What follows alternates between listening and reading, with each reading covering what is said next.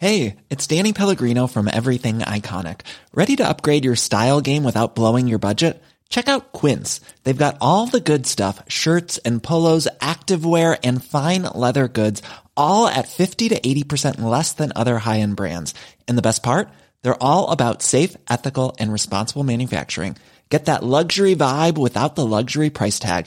Hit up quince.com slash upgrade for free shipping and 365 day returns on your next order. That's quince.com slash upgrade. Como estar sempre de bom ânimo. Segunda carta aos Coríntios, capítulo 5. Comentário de Mário Persona. Eu tive um carro, ele já estava com algum tempo de uso, e um dia indo para Guarulhos pegar um voo para visitar os meus filhos no exterior, esse carro uh, na marginal ferveu, o motor, a temperatura chegou no máximo e eu percebi que ele estava perdendo a força. Quando eu olhei no, no painel, estava lá piscando a luz da temperatura.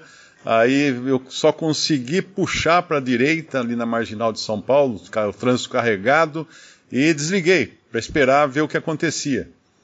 E aí eu dava a partida, não pegava. E aí eu esperei um pouco, esperei um pouco, esperei um pouco, ele acho que esfriou, daí eu dei partida, pegou, então eu consegui sair por ruas internas com uma velocidade maior do que eu estava andando na marginal, porque eu estava esquentando demais o motor por andar devagar, e consegui chegar no aeroporto. Mas naquele dia eu falei assim, eu preciso, preciso trocar de carro, porque esse já estava me dando problemas antes e me deu um problema numa hora crítica. Eu precisava trocar de carro. E quando você vai trocar de carro, às vezes uh, não existe ainda, o carro não chegou da fábrica, aquele que você quer, e você vai na, na agência, fecha negócio, compra o carro, mas vai ter que continuar com o seu carro velho um tempo, porque o outro não chegou ainda. No versículo aqui em 2 Coríntios, capítulo 5, versículo 6, uh, ah, Paulo não diz pelo que estou sempre de bom ânimo. Porque se ele dissesse estou sempre de bom ânimo, a gente poderia dizer, bom, mas esse é Paulo, né? Esse é Paulo que teve revelações do Senhor, que foi levado ao terceiro céu, então ele podia estar sempre de bom ânimo. Agora ele não diz isso. Ele diz estamos de bom ânimo. E a pergunta aqui para nós é: estamos nós de bom ânimo? Vivemos nós de bom ânimo? E o assunto todo é relacionado à troca do carro velho pelo carro novo, que nós estamos esperando chegar da fábrica para a gente pegar e assumir, então, esse entrar, ser revestido por esse carro novo, com aquele cheirinho de novo, que eu não sei onde é que eles conseguem aquele cheirinho, né? Que todo mundo quer ter sempre aquele cheirinho o, o tempo todo. Mas esse é o carro novo que a gente aguarda. Agora, estamos sempre de bom ânimo? Essa é a questão. Porque um crente no Senhor Jesus Cristo, ele deveria estar sempre de bom ânimo. Por quê? Porque o carro novo vai chegar. Essa que é a, a ele, ele, não aguenta mais andar no carro velho, cada hora está caindo uma peça, cada hora deixa ele na mão, na estrada, mas ele sabe que já tem o novo, já foi comprado, já foi pago, é só questão de chegar.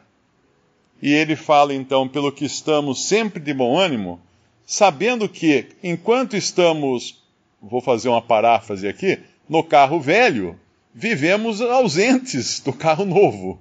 Porque na realidade uh, o carro novo é o mesmo corpo do Senhor. E é pró a própria presença do Senhor. Então, que, que vida que um cristão deveria ter aqui na terra? se lamentando, ah, mas a minha vida está ruim, ah, mas nada dá certo, ah, isso, ó dia, ó vida, eu sei que não vai dar certo. Não. As circunstâncias sempre vão ser problemáticas para o cristão, porque nós estamos no lugar errado com o carro velho, com o carro errado também. Nós estamos uh, numa, numa charanga que a cada esquina perde uma peça, cai um paralama, cai um, um pedaço. E é isso que nós estamos. Quem, quem já chegou numa certa idade aqui já sabe que está tá trocando as peças já, né? Já tem que fazer recalchutagem de pneu e tem uma série de coisas que traz problema. Mas sabe, o cristão ele sabe que ele tem já um, um, um corpo é o mesmo corpo, na verdade, mas é ressuscitado, é transformado numa matéria que é diferente essa matéria. Uh, é, é, um corpo espiritual, como fala lá em 1 Coríntios, né? Uh, mas é uma matéria, é, é, um corpo tangível, digo matéria no sentido tangível. Existe uma influência muito forte das religiões uh, orientais no catolicismo, que nós acabamos herdando essa influência, que ensina que matéria é coisa ruim. Tudo que é palpável é ruim, é matéria. É... Mas quando Deus criou a matéria, ele falou e viu que era bom. E quando ele criou o ser humano, ele disse e viu que era muito bom.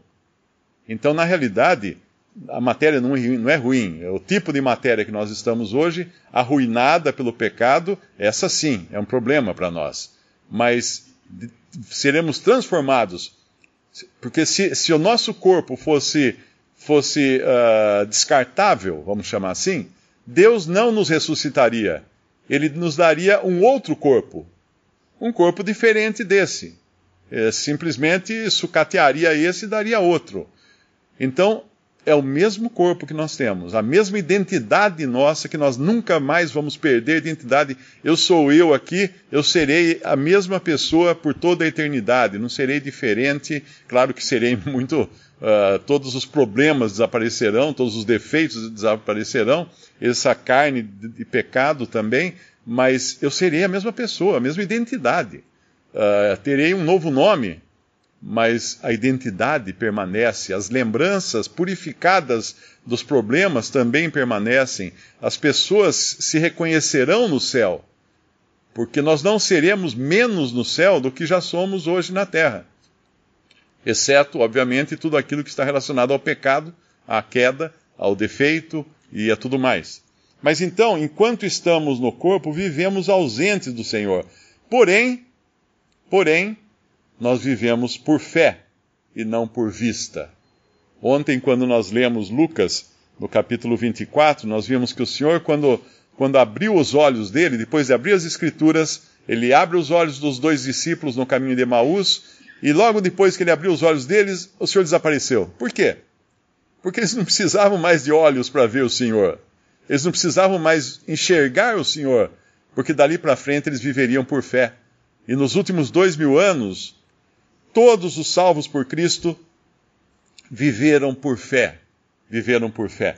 E hoje nós temos aquilo, como o irmão explicou, que teremos por toda a eternidade, quando o Senhor falou que nos daria uh, o, o Espírito Santo, o Consolador, para estar para sempre convosco. Lá em João ele fala isso. Ele quis dizer exatamente isso, que é para sempre.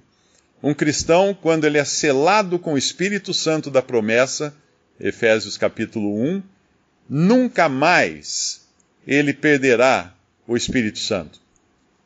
E, e, um cristão que não é selado com o Espírito Santo da promessa, nem sequer é salvo. Isso quem fala é Paulo em Romanos capítulo 8, versículo 9. Vós, versículo 8 primeiro. Portanto, os que estão na carne não podem agradar a Deus na realidade, nós temos a carne, mas posicionalmente falando, aos olhos de Deus, não estamos mais na carne. Os que estão na carne não podem agradar a Deus. Vós, porém, não estáis na carne. É isso que ele diz aqui. Mas no Espírito, se é que o Espírito de Deus habita em vós. Mas se alguém não tem o Espírito de Cristo, esse tal não é dele. E se Cristo está em vós, o corpo, na verdade, está morto por causa do pecado, mas o espírito vive por causa da justiça. E se o espírito daquele que dos mortos ressuscitou a Jesus habita em vós, aquele que dos mortos ressuscitou a Cristo também vivificará o vosso corpo mortal pelo seu espírito que em vós habita. Olha que coisa maravilhosa essa essa é a posição do crente. Quando você fala, encontra alguém e fala assim, não, eu sou, eu me converti e tal, mas eu ainda não fui batizado com o Espírito Santo. Isso é uma bobagem grande, porque só existiu um batismo com o Espírito Santo no dia do Pentecostes, para a formação da igreja. Se cada pessoa que se convertesse fosse batizada com o Espírito Santo, eh, uma nova igreja seria formada, um novo corpo de Cristo seria formado, o que é errado, não existe isso. Mas quando cremos lá em Efésios capítulo 1, nós podemos ir lá no, no capítulo 1 de Efésios, no versículo aqui deixa muito claro as, a ordem das coisas. No versículo 12, com o fim de sermos para louvor da sua glória, nós os que primeiro esperamos em Cristo, em quem também vós estáis, em Cristo. Depois que ouvistes a palavra da verdade, esse é o primeiro passo, o evangelho da vossa salvação, e tendo nele também crido, fostes selados com o Espírito Santo da promessa. É interessante que aqui nessa passagem, eu não sei exatamente se ele, se ele está fazendo essa distinção nessas, nesses três passos, mas nós poderíamos talvez pensar no novo nascimento, no, no crer e no selo do Espírito. Porque uh, antes mesmo de, de você ter crido em, no Senhor Jesus, você nasceu de novo. E nós nascemos de novo pela aplicação da palavra, que é a água, através do Espírito. O Espírito aplica a palavra numa alma morta, nos seus delitos e pecados, porque essa é a condição do homem natural, do homem perdido, e quando o Espírito Santo aplica a água da palavra num, num morto, ele passa a ter sensações e sentimentos então relacionados a Deus, porque até então não há quem busque a Deus, não há quem faça o bem, não há nenhum sequer, então ele não poderia jamais buscar a Deus no seu estado morto, natural. Mas Deus, quando injeta vida nessa pessoa, através de uma obra do Espírito Santo, aplicando a palavra a essa alma, a pessoa escuta a palavra de Deus e de repente surge nela, ela não sabe de onde, porque é um vento, não sabe de onde vem nem para onde vai, ela surge nela o desejo de conhecer mais de Cristo ou de saber quem é esse e até então que ela crê em Cristo. Ela ouve o evangelho, então aqui, vós estáis depois que ouvistes a palavra da verdade, aqui é o Espírito Santo abrindo as escrituras para uma pessoa. E tendo nele também crido, fostes selados com o Espírito Santo da promessa, o qual é o penhor da nossa herança para a redenção da possessão de Deus, para o louvor da sua glória. Uh, um caso muito, muito emblemático em tudo isso é o, é o centurião, que era um homem convertido ao judaísmo, ele era um prosélito, ele tinha escutado a palavra de Deus, ele tinha escutado as promessas do Antigo Testamento relacionadas ao Cristo que viria, ao Salvador que viria, mas ele não entendia nada disso, porém, ele, ele tinha suas orações que eram aceitas por Deus. Por como que podia ser uma oração de um homem morto aceita por Deus? Porque ele não estava mais morto. Ele tinha vida agora, mas ele ainda não era salvo. Por que ele não era salvo? Porque Deus tinha começado uma obra nele que completaria, certamente completaria. Deus, Deus não deixa inacabada a sua obra. Então, quando ele, eh, ele vai, ao mesmo, ao mesmo uh, tempo em que o anjo diz a ele, está dizendo para Cornélio para ele se encontrar com Pedro, o Senhor está dizendo para Pedro se encontrar com Cornélio. Então nós vemos que nada acontece sem um controle total dos céus. eram, eram coisas trabalhando conjuntamente em lugares diferentes com pessoas diferentes. Uma fazendo Cornélio ter que buscar Pedro para ouvir agora o evangelho, porque o anjo não prega o evangelho, anjos não pregam o evangelho. E Pedro, então, tendo que ser trabalhado por Deus para aceitar falar para um gentil. Porque até então, Pedro ainda era carregado de todo o costume judeu que não se relacionava com gentios. E aí, quando Cornélio e mais algumas pessoas da, da casa, da família dele, vão se encontrar com Pedro, Pedro conta toda a história que inclui Cristo morreu, Cristo ressuscitou e Cristo voltará para julgar o mundo. Esse é o evangelho completo. E aí, quando ele termina de falar essa mensagem, o Espírito Santo vem sobre Cornélio e os que estavam com ele. Então, essa, esses três passos da salvação, importantíssimos, e voltando ao nosso, ao nosso capítulo de 2 Coríntios, capítulo 5, andamos por fé, versículo 7, não por vista, mas temos confiança e desejamos antes, em primeiro lugar, como prioridade, deixar este corpo para habitar com o Senhor. Olha que coisa. Essa, esse é o sentimento do salvo por Cristo. Não é assim, ai que medo, ai nossa, não fala, falou em morte, bate, bate na madeira aí três vezes, isola, isola. Não! Não, o sentimento do salvo por Cristo, quer pela morte, quer pelo arrebatamento, é encontrar-se com o Senhor. é receber o carro novo que está pago já. Ele ganhou, inclusive, ele nem comprou. Ele, ele ganhou, porque foi pago por outro. Esse é o sentimento de um verdadeiro salvo. E uma vez tendo esse sentimento, entendendo isso, vivendo por fé, uh, não por vista, isso não quer dizer que ele vai pular de um prédio porque agora ele quer ir logo para o Senhor. Não. Porque o versículo 9, depois de falar que que desejamos antes, como prioridade, deixar este corpo para habitar com o Senhor, isso aqui, se parasse aqui, era um perigo, porque podia falar assim: ah, então é melhor que o crente morra logo para ir com o Senhor. Não. Versículo 9: Pelo que muito desejamos também ser-lhe agradáveis, quer presentes, quer ausentes, porque todos devemos comparecer ante o tribunal de Cristo, para que cada um receba, cada um receba segundo o que tiver feito por meio do corpo ou bem ou mal. Então existe também um trabalho que agora o salvo vai fazer enquanto está na terra para servir o Senhor, porque não é apenas a salvação, vamos falar apenas entre aspas aqui, porque já é uma coisa fantástica, maravilhosa, maravilhosa, sem comparação, a salvação de uma alma. Mas não é só isso que está envolvido. Seria muito egoísta o sentimento de um salvo por Cristo, falar assim, ah, então não agora, estou salvo, agora que se dane o resto. Eu quero ir logo para o Senhor e pronto. Não, espera um pouquinho. O Senhor nos deixa aqui com uma função, para testemunharmos dele, para sermos de consolo, para sermos de, de ajuda. No versículo, versículo 9, sermos agradáveis. Agradáveis, seja ausente, seja presente. Por quê? Porque tem uma outra uh, tem um outro evento que é relacionado aos salvos, que é o tribunal de Cristo. Existe um evento terrível, que é o grande trono branco de Apocalipse, no final de Apocalipse, que está relacionado aos perdidos. Quando então os perdidos terão de volta os seus corpos e, e se, uh, se apresentarão perante o Senhor na qualidade de juiz e receberão a sentença da punição eterna da, da perdição eterna e serão lançados com seus corpos no lago de fogo. Esse é o juízo final, mas ali não tem nenhum salvo. No juízo final, no grande trono branco, não comparece nenhum salvo, porque o Senhor Jesus deixou muito claro que aquele que crê não entra em juízo, mas passou da morte para a vida, em João 5, 24. Então, uma pessoa que, tá, que creu no Senhor Jesus está esperando chegar no grande trono branco para ser julgado dos seus pecados, está perdendo seu tempo, não entendeu exatamente o que é o Evangelho.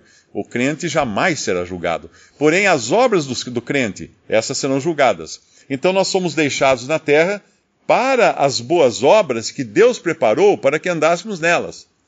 Efésios capítulo uh, 1 novamente, capítulo 2, melhor.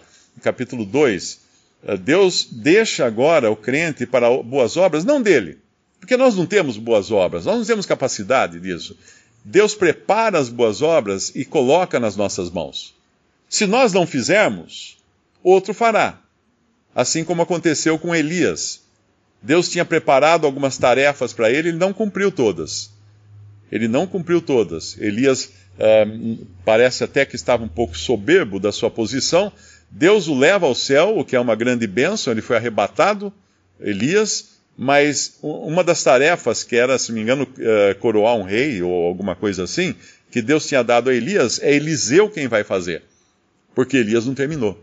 Então Deus nos dá, sim, tarefa para cumprirmos, e uma vez com essas tarefas, devia ser um prazer do cristão cumpri-las, e tendo em vista que teremos que comparecer ante o tribunal de Cristo, que é um julgamento não do crente, não do crente, mas de tudo que nós fizemos através do nosso corpo, esse corpo aqui que ainda temos, ou bem ou mal. Então entenda o, o tribunal de Cristo como se fosse uma, uma exposição de arte onde o que é julgado não é exatamente o artista, mas aquela obra que ele expôs, porque ele podia ser um, um grande artista em outras obras, mas naquela exposição ele expôs o quadro A. E na hora que os juízes olharam para o quadro A, falaram: nossa, nem parece daquele artista, ele caiu muito na sua qualidade. Então não vai ganhar o prêmio. Vamos dar o prêmio para o quadro B do artista fulano de tal. Então assim serão as obras do crente julgadas no tribunal de Cristo e se ele não as tiver, ou se o que ele fez não, não tem qualquer valor, pintou mal a vida inteira aqui, depois de convertido, elas serão queimadas pelo fogo, as obras. Elas serão queimadas. Uh, não, ele, ele vão, como a gente costuma dizer, ele, ele estará salvo, porém com uma mão na frente e outra atrás, sem, nem, sem nada de, de recompensa ou de galardão para apresentar. E ainda que a gente pudesse pensar, bom, então nós vamos chegar lá por causa dos nossas recompensas, então eu tenho que, eu tenho que me esforçar, porque uh, visando o que eu vou ganhar, isso não seria egoísmo? Depende. Porque na realidade, quando nós vamos lá para Apocalipse, nós vemos que os, os anciãos representando os redimidos, eles vão depositar suas coroas aos pés do Senhor. E as coroas nos falam de recompensa, de recompensas. Nós, salvos, que tivermos recompensas pelas obras que fizermos aqui nessa terra, nessa vida, por meio desse corpo, ainda cheio de falhas e tudo, mas que eram obras que Deus preparou para que andássemos nelas, um dia chegaremos na presença de Cristo e colocaremos aos pés dele as recompensas que nós uh, eventualmente tivermos recebido do Senhor. Então é maravilhosa essa obra que, que Cristo fez em nós, porque tudo redunda em glória para Ele no final. Esse é o objetivo. Visite respondi.com.br. Visite também 3minutos.net.